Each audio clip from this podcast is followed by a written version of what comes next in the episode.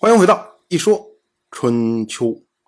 鲁国第十九任国君鲁腿进入在位执政第一年，陈国的上任国君陈硕临死之前几年呢，就对楚国有所动摇，甚至呢还偷偷跑去晋国朝见。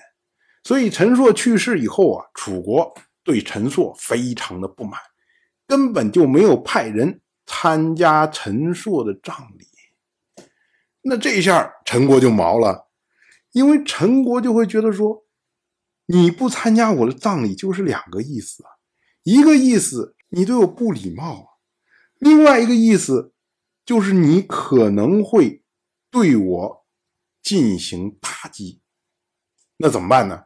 所以新任的陈国国君陈平国马上就选择了抱晋国的大腿。他接受了晋国的盟约，然后成为晋国的盟国。这件事情呢，楚国一直耿耿于怀呀。如今郑国哎投怀送抱了，那么芈吕自然就联合郑国入侵了陈国。我们要说啊，这件事情对于郑国来说显得非常的讽刺，因为之前郑国的公子郑归生。向赵盾申诉的时候，郑归生为了表明郑国对晋国的忠诚，曾经将引导陈硕和陈平国这么两任陈国国君到晋国去朝见这件事情，作为郑国对晋国最大的功绩。可是如今呢，这两位国君到。晋国去朝见这件事情，变成了郑国要讨伐陈国的借口。所以，我们说啊，这个春秋时代，国与国之间的关系是在飞速、快速的变化。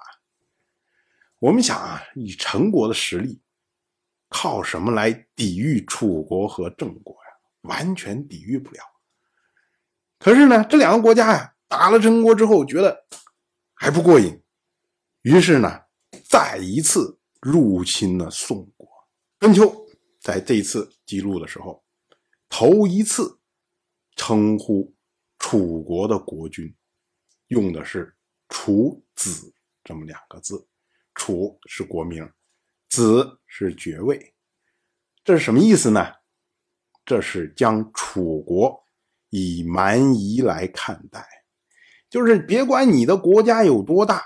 你只是附属于某一个中原国家的蛮族部落而已，所以呢，我没有正式的爵位封给你，那就随便称呼你为子爵。这啊，代表了当时春秋或者甚至于当时中原这些国家对楚国的态度，就是你是蛮夷。楚国、郑国侵袭了陈国、宋国，那么晋国自然要有所行动。晋国的主政大夫赵盾率军救援陈宋。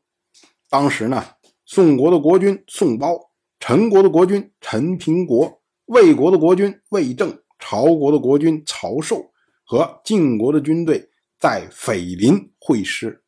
可是呢，这时候。郑国和楚国的军队已经退了，那么呢，联军就转而去讨伐郑国。楚国立即反应，由楚国的大夫韦甲救援郑国。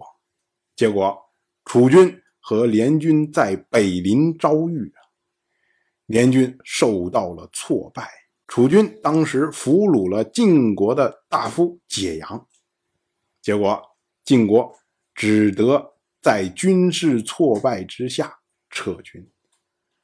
我要说，那楚国为什么不趁胜追击呢？唉，其实晋楚之间都会尽量避免直接接触。其实有点类似于我们今天的世界。大家如果仔细去看的话，虽然这年头地球上面战争不断，而且往往呢不是美国牵头，就是俄罗斯牵头。可是，如果美军进入战场，那么俄罗斯一定不出来，他会从后面找一些代理人，然后辅助这些代理人去打。如果俄罗斯先进入了战场，那么美军就不会出来。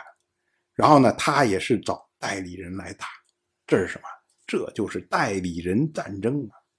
因为你美军和俄罗斯一碰面，这就是世界大战呢，不能发生这种事情。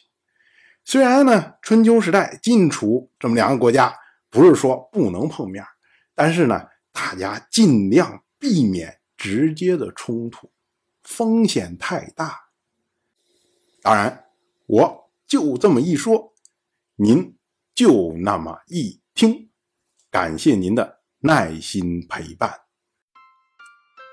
如果您对《一说春秋》这个节目感兴趣的话，请在微信中搜索公众号“一说春秋”，关注我。